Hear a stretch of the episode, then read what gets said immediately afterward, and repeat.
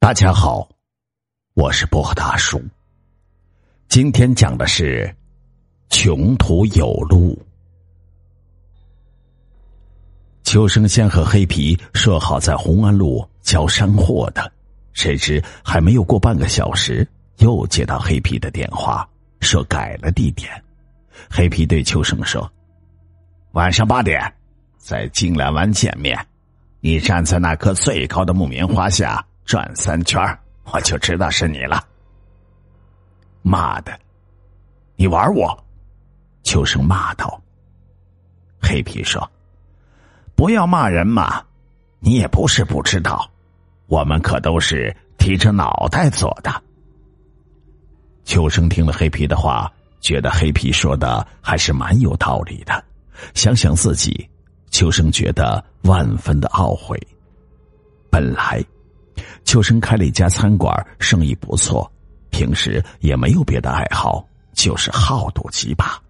后来，他听说秦老幺开了一家高档酒店，里面设了一个地下赌场。秋生去了一趟，就迷恋上了地下赌场。每次输了，就找秦老幺借钱。直到有一天，秦老幺找他算账，他竟然欠下秦老幺八十多万。没办法。为了还账，秋生只好将自己的餐馆卖了，还清了秦老幺的欠款。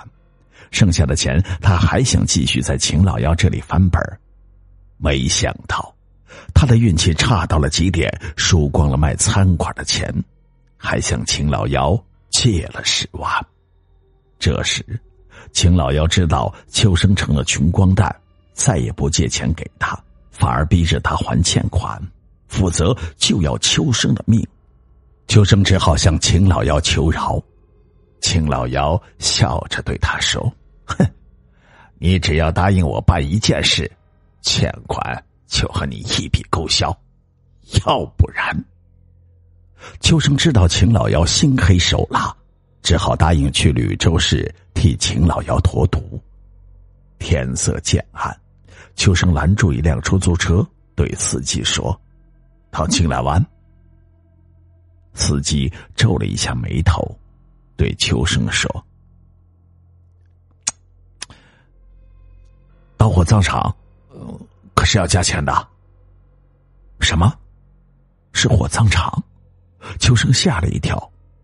不过地方是别人定好的，再加上人生地不熟，他只好硬着头皮同意了司机的要求。到了火葬场门口，果然有一棵三十多米高的木棉树。秋生就围着那棵木棉树转了三圈刚转完，他就看见身旁多了一个人。跟我来。那人转过身，向旁边的一栋不起眼的房子走去。这真是一个交易的好地方。有谁能知道毒品交易在火葬场边上完成？秋生心想，就跟着那人走了过去。房门上写着“五零四号”，那几个字很大很大。黑皮打开了门，把客厅里的灯也打开。秋生一看，房间里空荡荡的，只有一张桌子和几把椅子。东东东西在哪儿？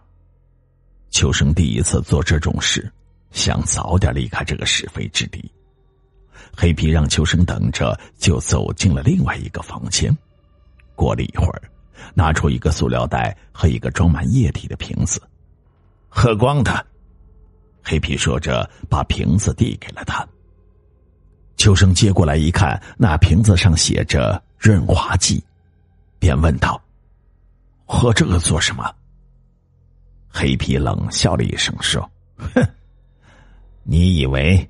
你能拎着这袋海洛因顺利回家？跟你说，你必须将这袋毒品吞到胃里带出去。说着，就从塑料袋里拿出一个个用橡皮套套好的圆球样的东西，说：“你喝了润滑剂，这个就比较好吞下去了。”秋生接过来，用手掂了一掂，一个约莫一两左右。他问黑皮：“这个吞下去没有问题吧？”秋生听人说过，体内藏毒一旦发生破裂，就会死亡。黑皮面无表情的说：“哼，那要看你的造化了。”秋生听了，心里一横，想想自己回去也是死，就拿着润滑剂喝了一个精光，然后在黑皮的帮助下，将一千克的毒品吞入到胃中。见毒品全吞了下去，黑皮从口袋里掏出一张火车票，交给了秋生。秋生拿着火车票，匆匆的赶到火车站。也许是心里有鬼，秋生看到车站里的警察就变了脸色。还好，警察没有注意，将他的行李检查了一遍，就放行了。上了火车，他睡在硬卧上，仰面躺着，不敢翻身，害怕一动肚子里的毒品破裂，他就会毒发死亡。在惴惴不安中，火车到站，下了火车，秋生立马找到了秦老幺。秦老幺拿出一瓶泻药，让秋生喝了下去。秋生喝下去，不出五分钟，就蹲在秦老幺提来的桶里拉了起来。秋生忍着疼痛，把一千克毒品全拉了出来，这才松了一口气。秦老幺和他手下正在清点毒品，门被破开，一队警察闯了进来，把秦老幺和秋生抓了一个正着。秋生本就已经心力交瘁，一见警察。就知道自己完蛋了，当下就昏了过去。警察把秋生拉下的毒品收缴了，又在秦老幺的密室里搜出了几千克的毒品，人赃俱获，全带回了局里。等秋生苏醒过来，立马就被警察带到了审讯室。警察问秋生：“你把毒品藏哪儿去了？”秋生老老实实的交代说：“毒品全被你们收缴去了，就是那些橡皮袋里的。”警察说：“你别装了，那些橡皮袋里根本不是毒品，而是骨灰。据我们所知，秦老幺一个月前派一个叫胡四喜的人去黑皮那里驮货，结果胡四喜却一去不回。”秦老幺找黑皮要人，黑皮却说胡四喜把货带走了，用的也是体内藏毒的办法。秦老幺怀疑黑皮把胡四喜干掉，黑吃黑，而黑皮为了息事宁人，就让秦老幺再派人去取毒品。所以这一次，秦老妖就派你去的是吗？秋生说。警察同志，我我我我真的不知道啊！啊！然后就把事情的前因后果讲给了警察听，并信誓旦旦的说：“我我可以带你们去找黑皮啊！”警察带着秋生来到了吕州市，和当地的警察一碰头，才知道那天。当地警察接到了一个电话，说黑皮在红安路贩毒，就赶到了红安路，把黑皮抓了起来，当场从他身上搜出了一千克的毒品。所以说，黑皮根本没有机会把毒品交给秋生。听了当地警察的话，秋生傻了。黑皮先定的地方确实是红安路，可后来又改在金兰湾了。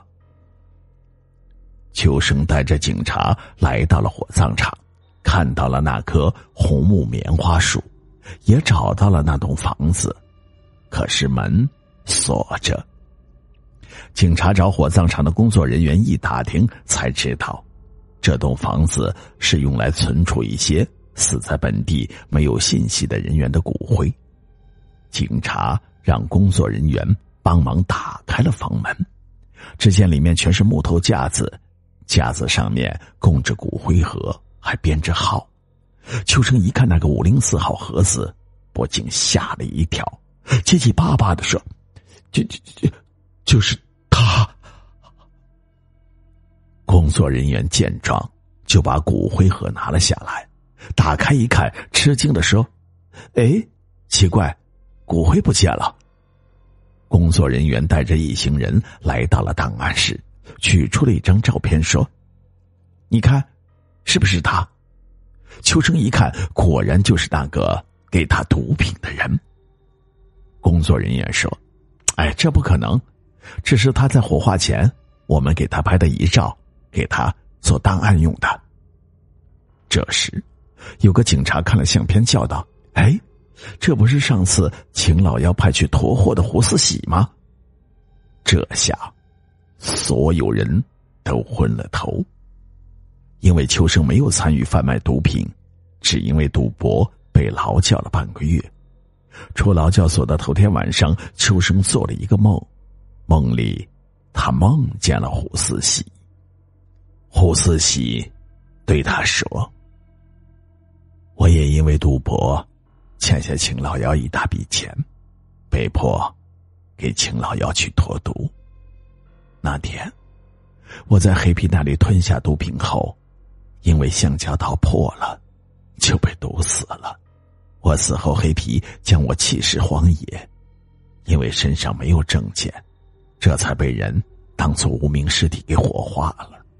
我客死异乡，心里一直想回家，恰好见你又来取毒品，就举报了黑皮，然后冒充黑皮，将自己的骨灰装进了橡皮套。让你带了回来，谢谢你救了我。秋生感激的说：“因为他知道，如果自己真的托运了毒品，已经达到了死刑的标准。从劳教所出来以后，秋生算是彻彻底底的戒了赌博。”